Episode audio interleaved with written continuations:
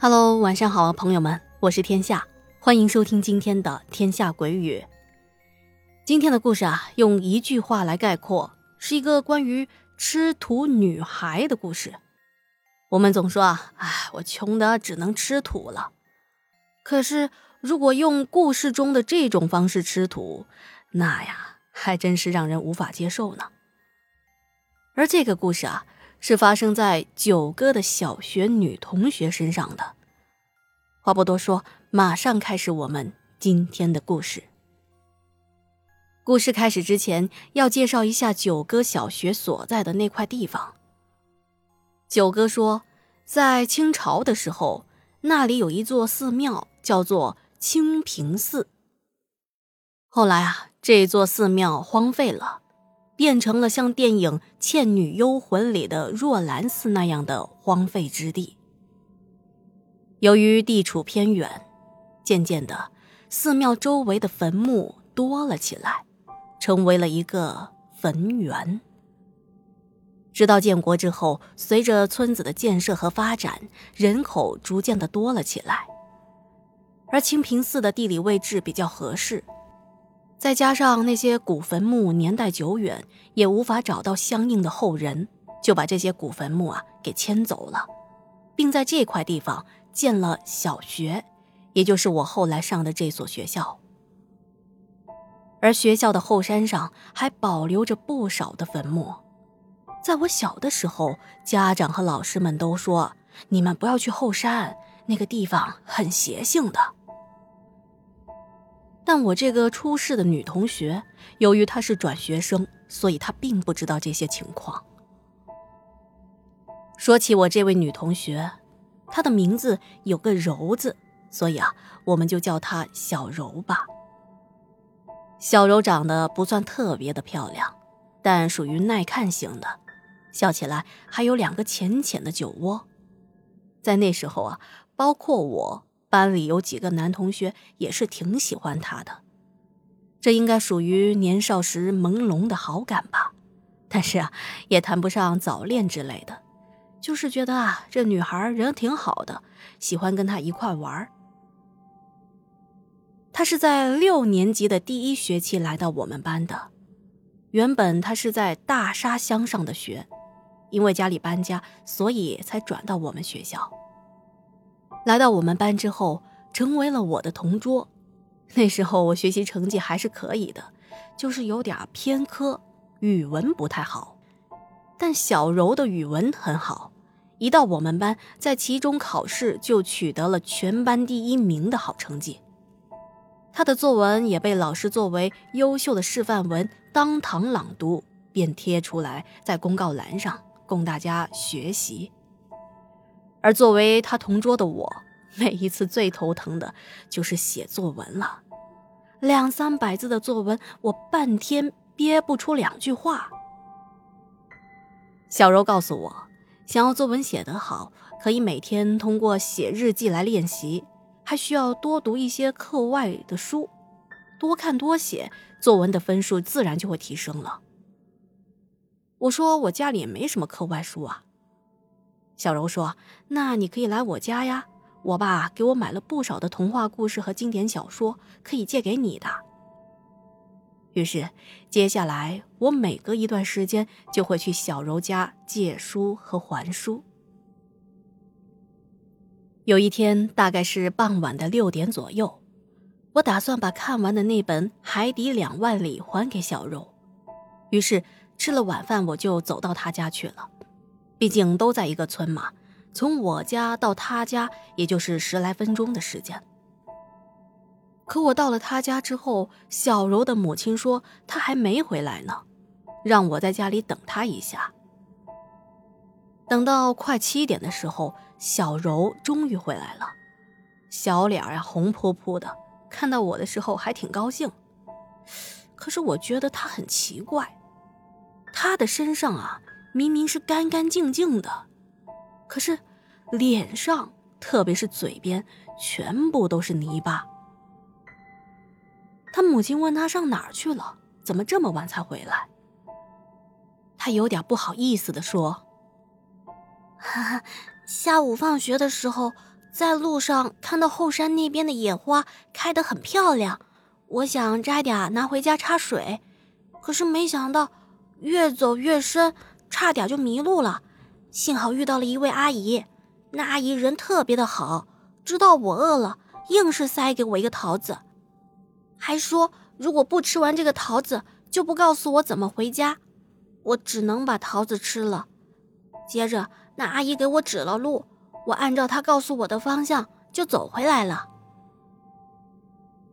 我问他：“哎，那你摘个花，怎么把脸弄得全是泥呀？”啊，有吗？不会吧？小柔说着，跑去厕所照镜子，一边照镜子还一边说：“啊，奇怪了，怎么会全都是泥了？”等他洗完了脸，我把书还给了他，又跟他借了一本故事会，接着我就回自己家了。大概过了四五天，有一天已经开始上第一堂课了，可是小柔还是没有到教室。她可是从来都不迟到的，难道有事情请假了？等到中午，我放了学，想去他家看看。去了之后，发现他家是锁着门的，屋里没有人。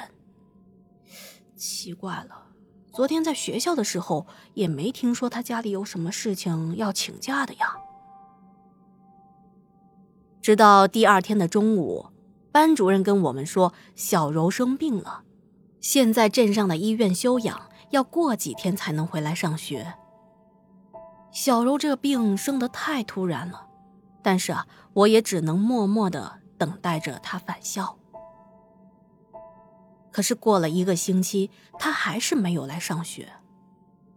每次我去他们家，他们家总是大门紧闭。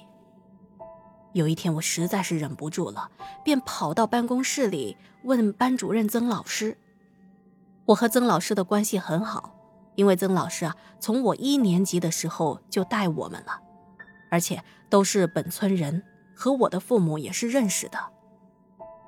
他跟我说，其实他昨天去镇上看了住院的小柔了，但是小柔还没有完全的恢复，还需要再住一段时间。啊，小柔的病很严重吗？为什么要住这么长时间的医院啊？曾老师听完长叹了一声：“唉，他这个病啊。”是吓出来的。你还记得我总是告诉你们不要去后山那边玩吗？小柔就是去的后山才生的病的。接着，曾老师告诉我，前阵子小柔说去后山摘野花，结果遇到一位阿姨送她桃子。哦，我知道这件事情啊。那天我看到她脸上全都是泥巴，这件事情和她生病有什么关系吗？唉，他撒谎了。其实啊，他并没有去摘花，而是看到那边农户种的桃树结了不少的桃子，想摘人家的桃，但是最终没有摘。他说自己遇到了一位阿姨，并且送他桃子，是吧？你不知道吧？这件事情过了没两天，他又去那片桃林了。原来啊。小柔一想到那些桃子，心痒难耐，还是想去偷桃子。来到后山，走了没两步，发现另外一边的桃林里的桃子比原先那户更好，桃树上硕果累累，桃子那是又大又红。接着，他发现桃树下有个人也在摘桃子。一看，哦，原来是上次送他桃子的那位阿姨。阿姨也认出他了，热情的邀请他到家里坐，说到了吃晚饭的时间了，一起吃晚饭吧。他也不好意思推辞，被那个阿姨拉到了他们家。哎，孩子他爸，咱们家来客人了，你快多搬一个凳子，我去拿碗筷。哦 哦，对了，给你介绍一下啊，这是你的刘叔叔。哎呦，这是我的大儿子，今年十四，还有我的女儿。今年十二岁，是不是跟你差不多大呀？小柔打量着阿姨的一对儿女，大哥长相英俊，妹妹甜美可爱，都是同龄人，很快啊就忘记了之前的羞怯了。再加上阿姨做的饭菜看起来是喷香可口，鸡鸭鱼肉特别的丰盛，她也就不拘束了。大家一起吃饭，一起聊天。小柔问阿姨说：“你们怎么这么晚才吃饭呀？”“ 哦，地里的活呀太多了，再加上最近不是还要忙着摘桃子嘛，所以回来的也晚。”小柔对曾老师说：“我只记得我们一直吃啊吃啊，也不记得吃了多久。”总之，我吃的很开心，吃的很饱。可是曾老师说，那天晚上，小柔是被路过的庄稼人在田地里发现的。那位路过的大叔看到小柔坐在秧田里，用手捧着水和泥巴，一边傻乐，还一边把水和泥巴往嘴里送。问他是谁，问他干嘛，他也不说话。大叔怀疑他撞邪了，赶紧叫来了村里人。有个懂玄学的老师打了小柔两巴掌，然后又对他进行了一些民俗的做法，小柔这才回过神来。接着，大家把小柔送到他家里，而此时的小柔已经吃了不少的泥巴了，必须赶紧送到医院。据说到了医院，又是检查又是洗胃的。到现在，他的身体还是很虚弱。这件事儿过了几天之后，我们班有几个比较调皮胆大的同学说，说他们白天呢在小柔吃土的地方找到了一个惊人的发现。他们说那块田旁边就是后山，而山脚下隐隐约约露出了四个墓碑。而由于这几座坟墓年代久远，连墓碑上刻着的字都风化的看不出来了，周围更是长满了茂密的树木和半人多高的杂草，把坟墓掩盖得严严实实。如果是很随意的路过，根本很难发现那里还藏着坟墓。这件事情啊，在我们村传得沸沸扬扬，可以说是无人不知，无人不晓。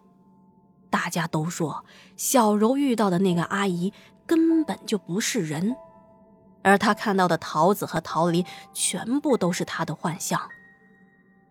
而我呢，还是一直没有等到小柔回归校园。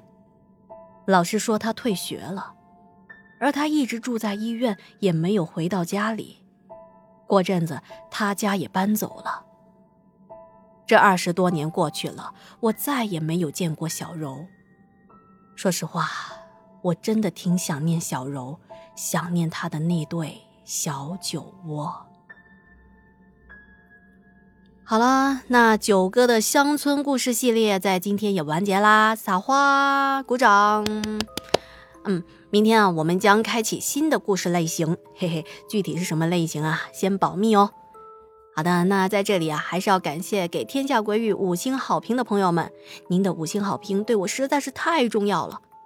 还没有评分的朋友，要是喜欢天下讲的故事，也希望啊可以获得您的五星好评哦。天下会继续努力的。呃，再提醒一下大家啊，别忘记点击订阅，然后有积分的朋友可以多打 call。天下在这里感谢您的收听和支持啦！